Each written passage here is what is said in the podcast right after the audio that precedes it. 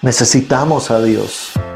Necesitamos, antes de tener dinero, ser ungidos.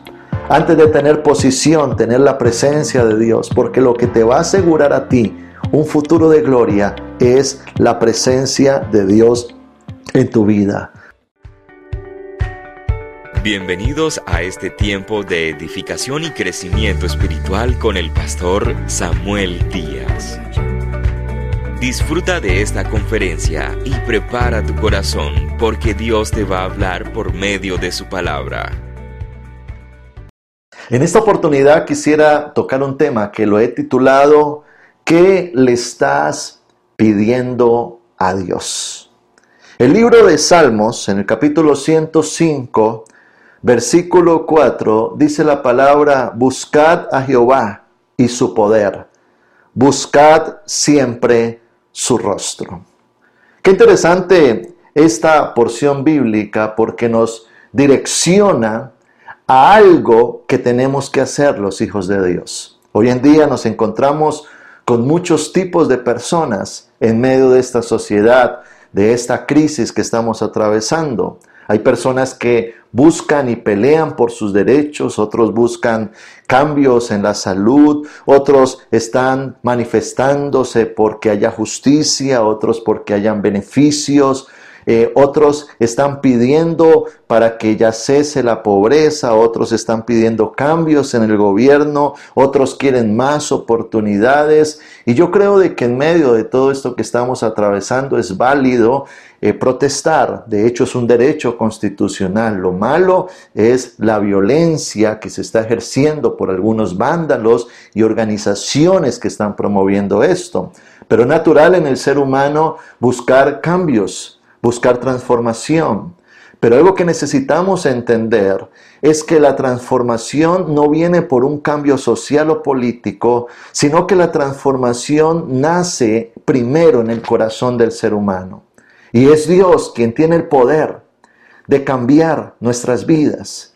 Eso es lo que necesitamos precisamente en Colombia, que Dios entre, porque hay una sociedad que no quiere a Dios, que no acepta a Dios y que no lo acepta en la manera de vivir de cada uno. Pero qué importante y qué bueno es que la crisis pueda sensibilizar los corazones para llevarnos a reflexionar en lo que es verdaderamente importante. Yo oro para que Dios traiga justicia a Colombia. Oro para que todo esto que está ocurriendo se revierta en cosas positivas para nuestro gobierno, para nuestra sociedad, para nuestros jóvenes y el futuro de nuestros niños. Pero qué interesante lo que dice la Biblia referente a la necesidad que tenemos cada uno de Dios. Por eso el tema en este día es, ¿qué le estás pidiendo a Dios?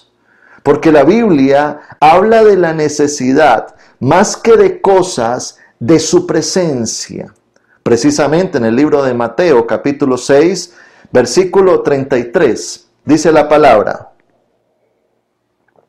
busquen el reino de Dios por encima de todo lo demás y lleven una vida justa y Él les dará todo lo que necesitan. ¿Qué le estás pidiendo tú a Dios en este tiempo? ¿Qué estás buscando? Hay gente que se desgasta en su humanidad, llegando a sentirse impotentes porque no pueden cambiar muchas cosas. Pero allí es cuando quiero transmitir a tu corazón una necesidad.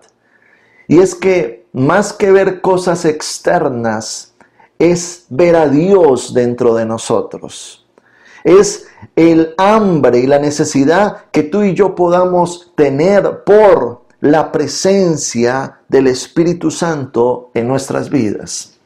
Hay un gran hombre de Dios mencionado en el Antiguo Testamento, el gran profeta Elías. Elías fue un hombre que Dios usó de una manera sobrenatural, en milagros, señales, prodigios. Cuando lo leemos allá en el libro de Reyes, cuando Dios lo usa para que ore y ya no llueva más, y luego para que llueva los tres años y medio.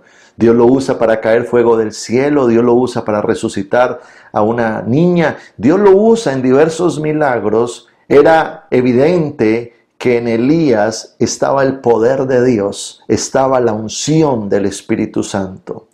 En el transcurso de su desarrollo ministerial llamó a un discípulo llamado Eliseo. Eliseo estuvo al lado de Elías por bastante tiempo. Dios lo había elegido para ser el sucesor en el tiempo profético que Dios necesitaba para esa época. Y allí es donde Eliseo comienza a ver todo lo que Dios le ha dado a Elías. Elías era un hombre bendecido por Dios. Pero es interesante que cuando Elías ya está anciano y va a morir, le pregunta a Eliseo, Eliseo, ¿qué quieres? Yo me imagino a un Eliseo mirando todo lo que tenía Elías. No se habla de que Elías tuviera hijos como para darle la herencia, o sus bienes materiales, o sus casas, o sus carruajes, o lo que tenía, o la ropa, bueno, no sé, el dinero eh, guardado. Y Eliseo hubiese podido pedir cosas materiales, bendiciones y cosas que mucha gente quiere y por lo que la gente vive. Pero es interesante lo que había en el corazón de Eliseo. Segunda de Reyes, capítulo 2, versículo 9, dice la palabra, cuando habían pasado, Elías dijo a Eliseo, pide lo que quieras que haga por ti. Interesante pregunta, antes que yo sea quitado de ti. Y dijo Eliseo, te ruego que una doble porción de tu espíritu sea sobre mí. Él le dijo, cosa difícil has pedido. Si me viereis cuando fuere quitado de ti, te será hecho así. Si Dios te hiciera esa pregunta hoy, ¿qué quieres que haga por ti? ¿Tú qué le pedirías a Él? Pues vemos a un Elías viendo y detectando algo más importante que lo que Elías poseía en, el área material, viéndolo en su interior, y era la unción del Espíritu Santo. Y Eliseo no solamente quería la unción, quería una doble porción.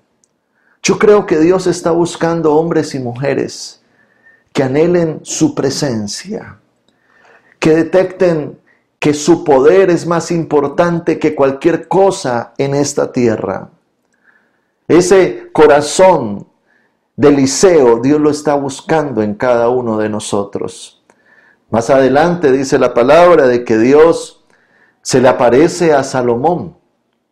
Salomón acaba de asumir como rey de Israel.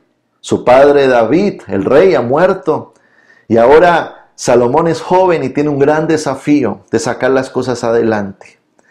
Esa persona era prácticamente un líder, un presidente, eh, un rey, un gobernante, una persona de poder y dice que él comienza a buscar al Señor, comienza a ofrecer sacrificios, comienza a levantar un templo para Dios y Dios se le aparece.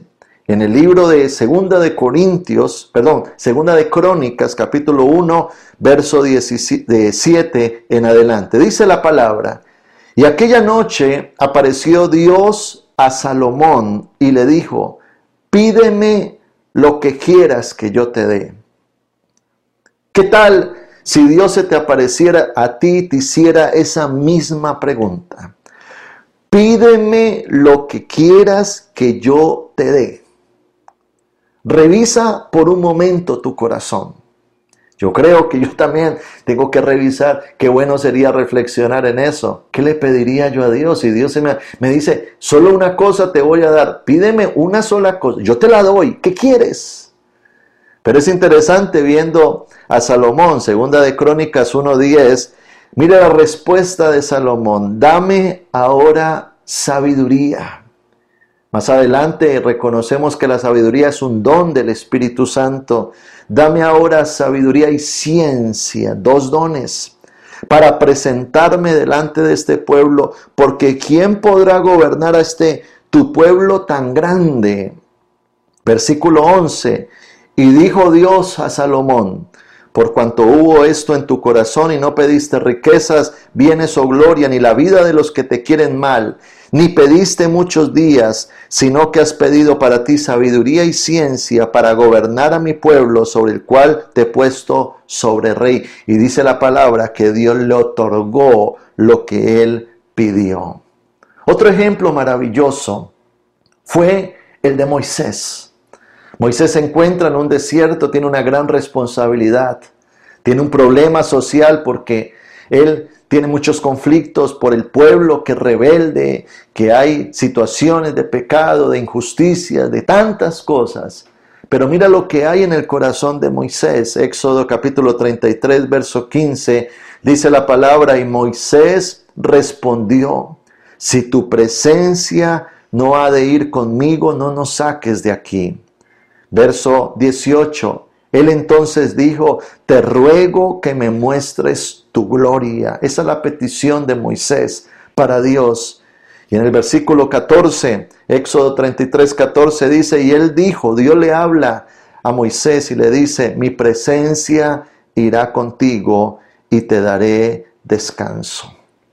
Yo creo que al ver estos hombres de Dios, al ver los principios bíblicos, lo que Dios nos lleva a entender, escúchame bien, es que lo que necesitamos en este tiempo, usted y yo, para caminar en victoria en medio de estas circunstancias, para ser personas relevantes, victoriosas, triunfantes, prósperas, para sacar nuestros hogares adelante, nuestros proyectos adelante, más que mirar hacia los lados, es mirar hacia el cielo y que haya en nosotros un profundo deseo de la presencia del Espíritu Santo en nuestras vidas. Hoy en día vemos una sociedad que corre de un lado para otro en busca de lo material, en busca de poder, de fama. Pero lo que Colombia realmente necesita es una transformación que viene a causa de la unción del Espíritu Santo en nuestras vidas. Esta transformación no viene por algo externo, sino por algo que Dios trae a nuestro interior y es su poder. Estamos viviendo tiempos difíciles, y en estos tiempos, precisamente en medio de la crisis, es donde se evidencia lo que hay en el corazón del hombre. Lo que la gente dice evidencia su corazón. Lo que la gente hace evidencia lo que dicen. Y esa es la generación en la cual tú y yo estamos viviendo. Y en medio de esta crisis es donde precisamente se evidencia si tú eres una persona de fe o eres una persona incrédula. Si eres una persona sensible a nivel espiritual o tienes dureza de corazón. Si tú tienes tu confianza puesta en Dios o las noticias te atribulan, te atemorizan y te derrumban. Si eres una persona sabia o insensata. Si eres una persona madura o necia. Y allí es donde debemos de entender que lo que va a determinar quiénes somos es la presencia de Dios en nuestras vidas. Y yo quisiera, quisiera reiterarte ese versículo de Mateo capítulo 6, verso 33 que leí hace un momento. Dios nos dice, es el mismo Jesús que nos dice, busquen el reino de Dios por encima de todo lo demás y lleven una vida justa, ustedes, nosotros, y Él les dará todo lo que necesitan. Muchas veces andamos tan ocupados que no miramos a Dios. No tenemos tiempo para Dios. Y estamos pidiendo que los otros sean justos cuando nosotros no lo somos. Hay justicia en tu casa, hay justicia en tu economía, hay justicia en tu proceder. Eres una persona correcta, íntegra. Eres una persona que realmente puede evidenciar a Cristo en tu vida, porque el cambio, escúchame bien, empieza por mí, por ti, por tu casa, por mi casa. Ese es el verdadero cambio que es producto precisamente de que Dios sea Señor en nuestra vida. Y dice que Dios nos dará, si le buscamos a Él, todo lo que necesitemos. Él les dará. Él conoce nuestra necesidad. Yo pregunto, ¿será que acaso a Dios le queda grande sostener nuestra casa? ¿Será que a Dios le queda grande sacar adelante a Cali? ¿Será que a Dios le queda grande sacar adelante la iglesia? No. Para Dios no hay nada imposible.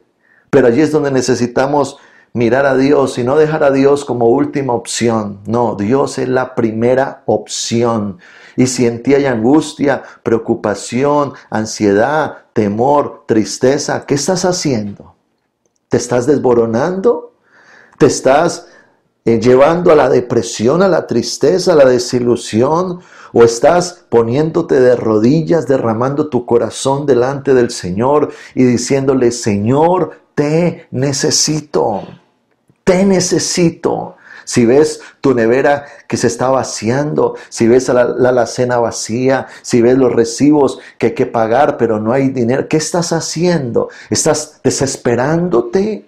¿O estás yendo a la presencia de Dios? Si tienes problemas en casa, si ves a un hijo que está mal o que está cayendo en drogas, ¿qué estás haciendo? ¿Te estás desboronando o estás yendo a la presencia de Dios? ¿Qué pasa? Cuando tienes la unción de Dios. En primer lugar, aprendes a vivir por la palabra y no por la realidad. ¿Qué significa eso, pastor? Romanos capítulo 1, versículo 17 dice, porque el Evangelio, perdón, en el Evangelio la justicia de Dios se revela por fe y para fe, como está escrito, mas el justo por la fe vivirá. Qué interesante este texto del apóstol Pablo, adoctrinando la iglesia y enseñándole cómo caminar en su vida cristiana. Y Pablo habla del Evangelio, las buenas nuevas de salvación. Y dice la Biblia que se revela, mire, el reino de Dios, Dios sentado en el trono, se revela a ti por fe. Es decir, de que la fe es un vehículo tu fe es la que permite que la revelación de Dios llegue a tu corazón. Pero también para fe, es decir, de que es un medio, pero también un fin, para que tu fe se despierte, se fortalezca y tú por medio de ese vehículo, de ese lenguaje espiritual, puedas entender la verdad en medio de la realidad. Ahora, cuando tenemos la unción, Aprendemos a ver las cosas como Dios las ve, porque entendemos la palabra, porque estamos parados en la palabra, porque hemos oído la palabra, porque estamos fundamentados en Dios. En estos días escuchaba a una profeta, una gran mujer de Dios llamada Cindy Jacobs. Es una mujer que Dios usa, es estadounidense, pero ella ha estado muchas veces en Colombia. Y ama a esta nación y profetizaba de que estos tiempos iban a llegar, pero que Dios estaba preparando a Colombia para un avivamiento. Y algo que le escuchaba decir y me llamó la atención, y no solo una vez, sino en diferentes momentos, ella hablaba de que Dios iba a sacar a Colombia de la pobreza. Porque por supuesto, en una transformación espiritual, Dios levanta una nación en todos los aspectos. Y allí es cuando comenzamos a entender muchas cosas de Dios. Ahora, toda profecía debe de estar sometida a la palabra de Dios. Pero por diferentes ocasiones yo les he predicado, enseñado que bíblicamente habla de los tiempos finales y cómo va a haber un despertar espiritual. Y dice la Biblia, y sobre ti amanecerá Jehová y un avivamiento glorioso antes de que Cristo venga. Así es que cuando yo tengo la unción, tengo la revelación también. La unción produce revelación.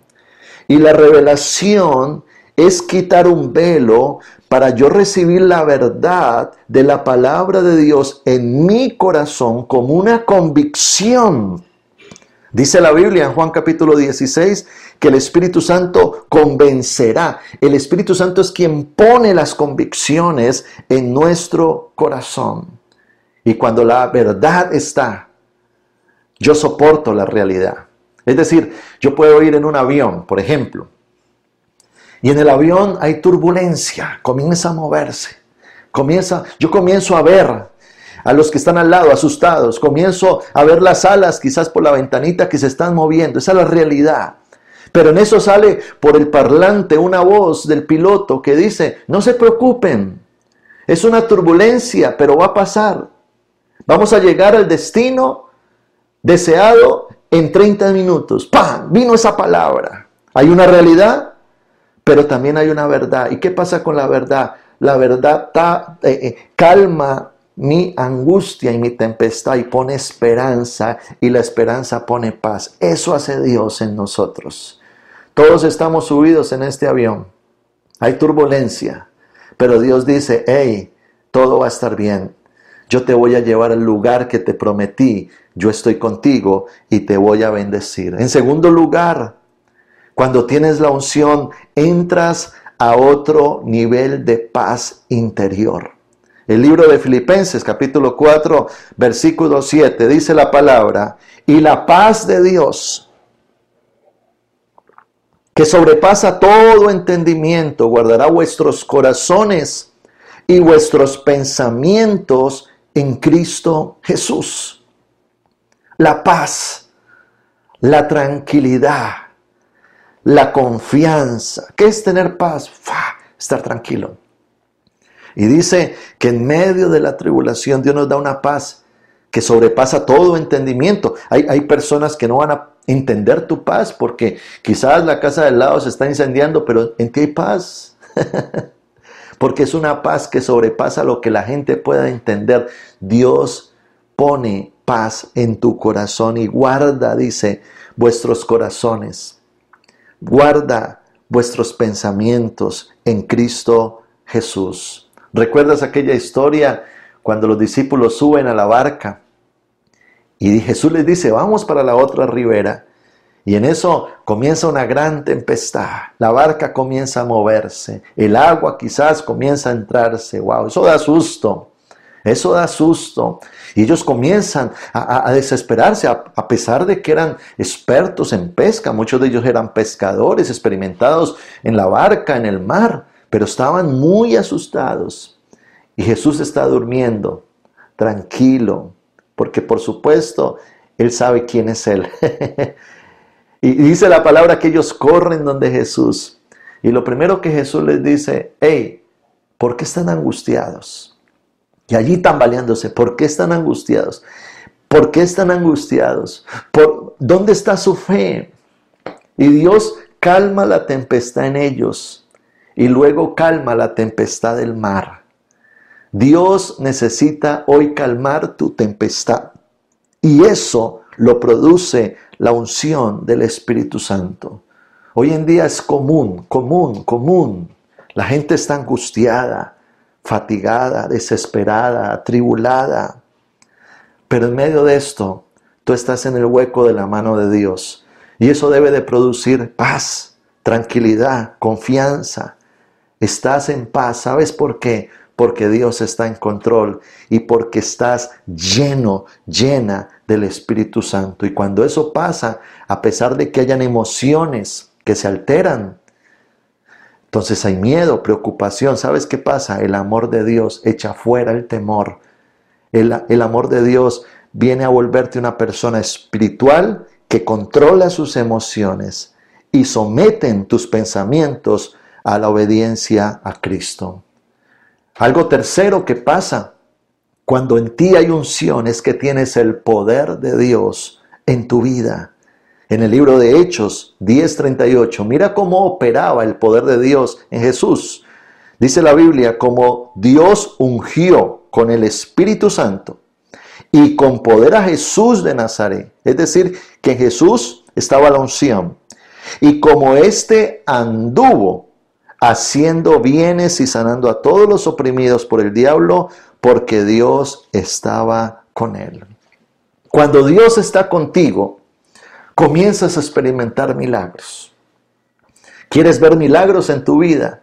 Entonces llénate de la presencia de Dios, llénate de la unción de Dios. ¿Quieres ver cosas sobrenaturales suceder en tu casa? El secreto es la unción. ¿Quieres ver cómo tu empresa, tus proyectos salen adelante? El secreto es la unción. ¿Quieres ver a Dios peleando por ti? ¿Quieres Dios, ver a Dios abriéndote brecha, abriéndote camino, abriéndote puertas? El secreto es la unción. Cuando tú tienes a Dios, tienes el poder sobrenatural del Espíritu Santo obrando a través de ti. Y allí es cuando Dios provee, Dios bendice. Recuerdo escuchar el testimonio de un pastor. Él estaba iniciando su ministerio y él lo dejó todo por servirle al Señor. Estaba apenas arrancando, estaba pasando unos momentos muy difíciles a nivel económico y él contaba de que él vivía en el segundo piso en un apartamento donde en el primer piso había un asadero de pollo. Y resulta de que un día no tenía nada que comer con su familia. Estaba ahí con su esposa, sus hijitos, y la esposa le dice, mi hijo, no hay nada que comer. Y este hombre de Dios, lleno de la unción, dijo, mija, Dios va a proveer. Hoy, hoy, no, hoy no vamos a pasar el día sin almorzar. Y, y dice, y cuenta él de que él apenas olía el, olor del pollo que estaban asando abajo y subía el olor por una ventana y como que se alimentaba de ese olor y le, y le traba tristeza ¿no? no poder comer. Pero le dijo a su familia, sentémonos en la mesa. Escucha lo que él hizo. Sentémonos en la mesa. Y le dijo a la esposa, pon todos los platos, pon los cubiertos, pon allí el vaso vacío. Y se sentaron a la mesa y comenzaron a orar. Señor, gracias por este alimento que tú nos das hoy. Gracias porque tú eres fiel. Y cuando estaba orando, tocaron la puerta, ta, ta, ta, ta, ta. Y ellos fueron a abrir la puerta y era una persona con un bulto grandísimo de mercado. Y les dijo, miren, Dios me habló de que les trajera este mercado hoy a ustedes. Él contaba este testimonio porque cuando tú tienes la unción de Dios, vas a ver los milagros más locos suceder y la provisión llegando a tu vida de una manera sobrenatural. ¿Cuántos quieren esa unción? ¿Cuántos quieren y anhelan esa presencia de Dios? Y precisamente surge esa inquietud, ¿cómo obtengo esa unción? ¿Qué se necesita para obtenerla? Y yo te quiero enseñar en este día una manera sencilla de poder obtener esa unción y las cualidades de una persona ungida. En primer lugar, lo que Dios quiere encontrar en nosotros es humildad. Primera de Pedro capítulo 5 versículo 6 dice la palabra, humillaos pues bajo la poderosa mano de Dios, para que Él os exalte cuando fuere tiempo humillaos. Esta palabra humillaos es adoptar una actitud de humildad ante una persona. Y la palabra humildad tiene que ver con una condición inferior. ¿Recuerdas tú a Pablo? Pablo diciendo, yo soy el apóstol más pequeño de todos. Yo soy como el abortivo, decía él. La condición de Pablo ante Dios era de humillación. Una de las cosas que no nos permiten ser ungidos y tener la presencia del Espíritu Santo es la altivez y el orgullo. Hay un ejemplo muy grande en la Biblia, es el ejemplo de Satanás.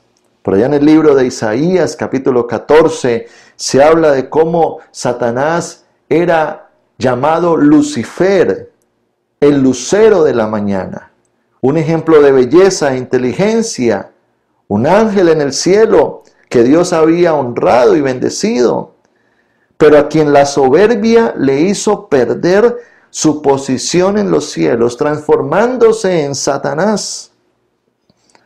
Mira cómo el orgullo destrona a alguien y lo quita del lugar donde Dios lo quisiera poner.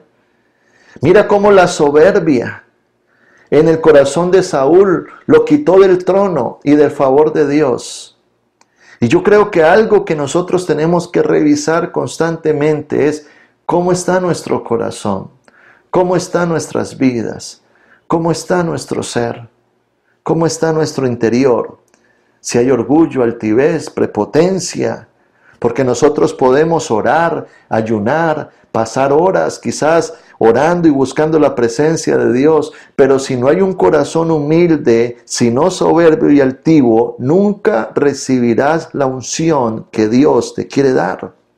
El libro de Mateo capítulo 18 versículo 4 dice la palabra, así que cualquiera que se humille como este niño, ese es el mayor en el reino de los cielos. Humildad tiene que ver con entender que necesitamos de Dios. Tiene que ver con entender que somos inferiores a Dios. Tiene que ver con entender que a pesar de toda la bendición que Dios nos pueda dar, todo se lo debemos a Él y todo es por su misericordia. Un corazón humilde es aquel que Dios llena y que Dios levanta, dice la Biblia, y que es exaltado cuando fuere su tiempo. Hay una segunda cualidad para ser ungidos y es la palabra búsqueda. Búsqueda. Yo creo que cada uno de nosotros debemos de ir y buscar nuestra propia unción. Quizás tú admires a personas que son ungidas. Quizás tú le pidas a alguien que ore por ti porque reconoces en él una unción. Pero tú tienes que ir por tu propia unción.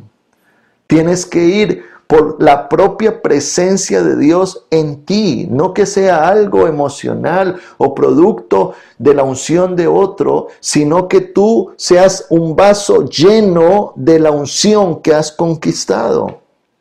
Y allí es donde muchas veces Dios permite circunstancias en nuestras vidas, donde nos sentimos impotentes. Yo sé que en medio de toda esta crisis Dios está tocando muchos corazones. Por supuesto hay gente que se pone más dura y más terca, pero también sé que hay mucha gente que Dios está tocando en este tiempo, tocando su corazón y diciéndole, hey, ¿qué pasó? ¿Por qué no me seguiste buscando?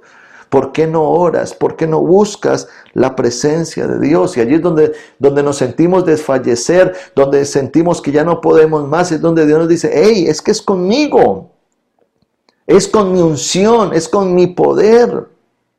Yo recuerdo cuando inicié mi vida cristiana, yo entendí que tenía que buscar de Dios, pero me costaba mucho poder establecer una vida devocional, poder orar todos los días, poder ir a la palabra y leerla de manera organizada, sistemática, completa, de una manera con interés y, en estudio de la palabra. Y créeme que me costó tiempo poder disciplinarme, pero una de las cosas que me ocurría es que cuando las cosas no funcionaban bien, cuando las cosas tenían tropiezos, cuando habían problemas, cuando se levantaba como mi carne, todo esto, yo iba a la presencia de Dios y le decía, Señor, ¿qué pasa? Y Dios me decía de nuevo, Samuel, es que ¿hace cuánto no oras? ¿Hace cuánto no lees la Biblia? Llevas tres días sin buscarme. ¿Cuántas veces has orado en esta semana? Y, y Dios me confrontaba. Y Dios me ha llevado a una dependencia. A nivel personal entiendo que el día que no ore es un día que estoy en mis fuerzas. Yo necesito de Dios, necesito de su presencia, al igual que tú necesitas de Dios. Ir a Él. Sí que es difícil sacar tiempos para Dios. Si yo te preguntara cómo está tu vida devocional, cuánto tiempo le dedicas a Dios diariamente, no sé cuál sería tu respuesta. Si yo te preguntara cuándo fue la última vez que estudiaste la Biblia, y no te hablo de, leer un versículo someramente allí en tu celular, no, ir a, la palabra, a, tener tu Biblia de estudio, a, decir eh, qué importante es estudiar la palabra de Dios, e, es poder decir, eh, yo tengo acá eh, mi Biblia de estudio, tengo aquí mi, mi, resaltador para tomar nota, para nosotros resaltar y decir, necesito la palabra de Dios. Este libro, este libro es vida, este libro nos alimenta. Aquí está la unción, aquí está la sabiduría, aquí está el poder. No es un momento de nosotros estar desgastándonos afuera, queriendo operar en nuestras fuerzas, queriendo sacar las cosas a nuestra manera, exigiéndonos más de lo que podemos dar y ahora estamos descansados, estresados, afligidos y abrumados. Es el tiempo más bien de ir a la presencia de Dios y permitir que el Espíritu Santo obre a través nuestro y que fluya su unción a través de nosotros. Es difícil, pero no es imposible. Un día Jesús tomó a sus discípulos y los llevó a un monte. Una de las cualidades de Jesús era su tiempo de oración, era su tiempo de búsqueda. Y dice la palabra en Mateo capítulo 14, verso 37, vino luego y los halló durmiendo a sus discípulos. Y dijo a Pedro, Simón, ¿duermes? ¿No has podido velar una hora? Y en el versículo 38 Jesús les dice, velad y orad para que no entréis en tentación. El espíritu, la verdad, está dispuesto, pero la carne es débil. El espíritu quiere, pero tenemos una humanidad que no quiere, que es perezosa, que le gusta estar en la cama, que le gusta distraerse en cosas que no edifican. Tenemos una humanidad que quiere correr detrás de las cosas materiales o de los logros intelectuales. Pero allí es donde Dios nos dice, hey, ni tan solo una hora, qué bonito parámetro que Dios nos da allí. Y le habla a Pedro, porque Pedro luchaba con la oración.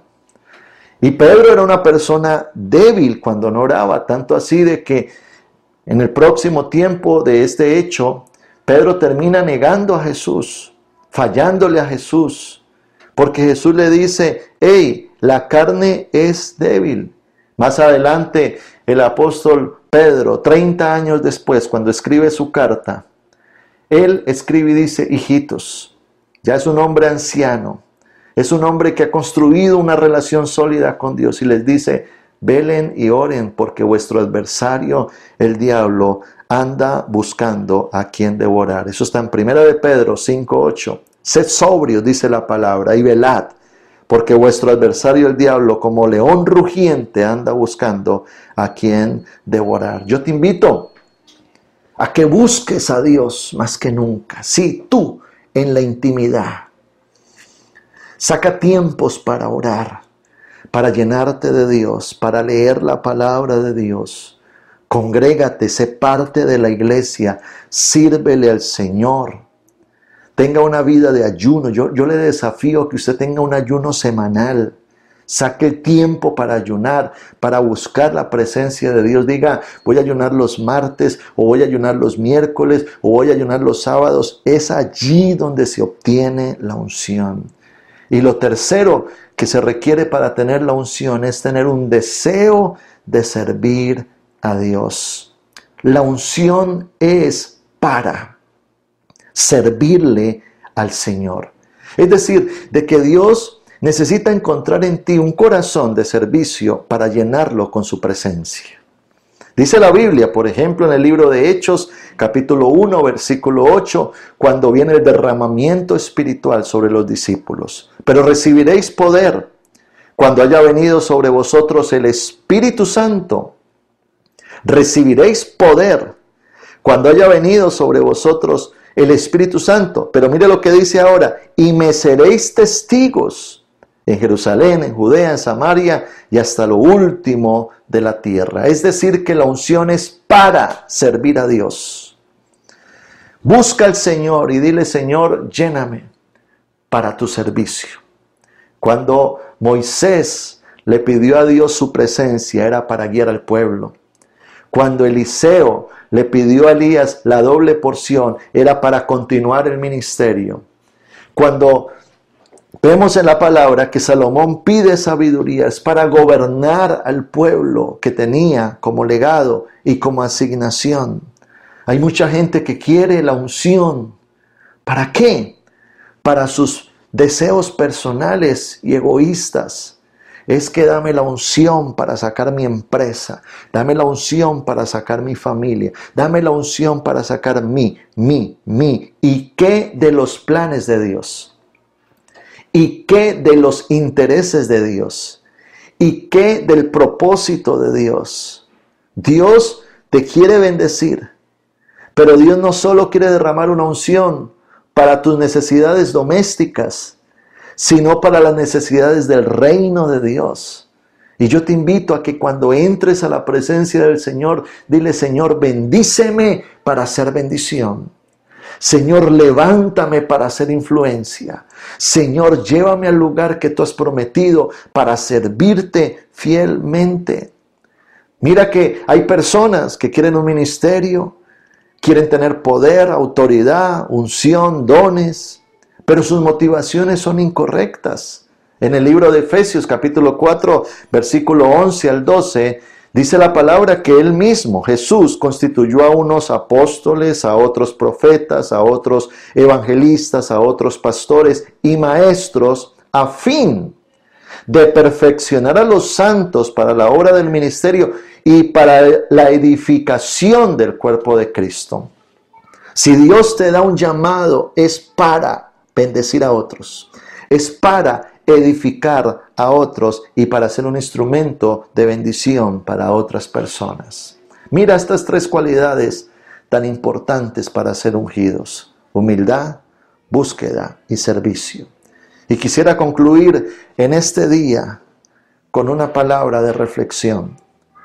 Busca a Dios mientras pueda ser hallado. Sé fiel a Él. Que el temor de Dios esté en tu corazón. Que haya santidad en tu vida y en todo lo que hagas. ¿Quieres ver cambios afuera? Empieza dentro de ti. ¿Quieres ver justicia en lo social? Empieza siendo justo en tu casa. ¿Quieres ver transformación en esta sociedad? Permite a Dios transformar tu interior.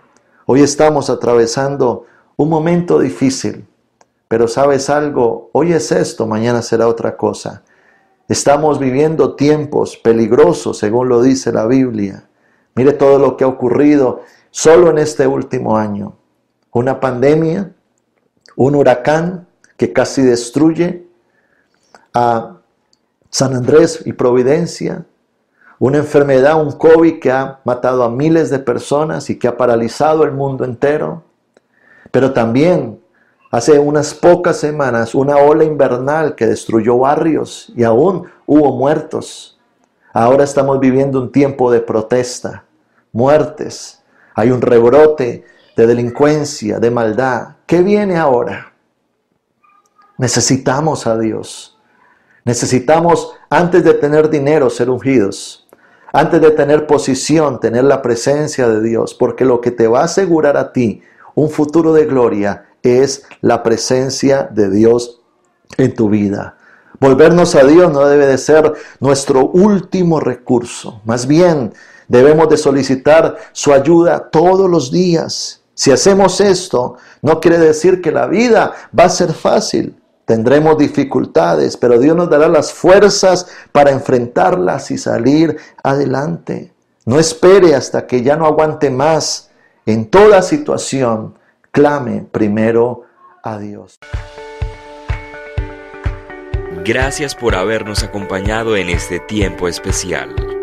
Si quieres conocer más del pastor Samuel Díaz, te invitamos a visitar la página web www.samueldiaz.com.co y el canal de YouTube, donde encontrarás material de edificación y todas sus conferencias.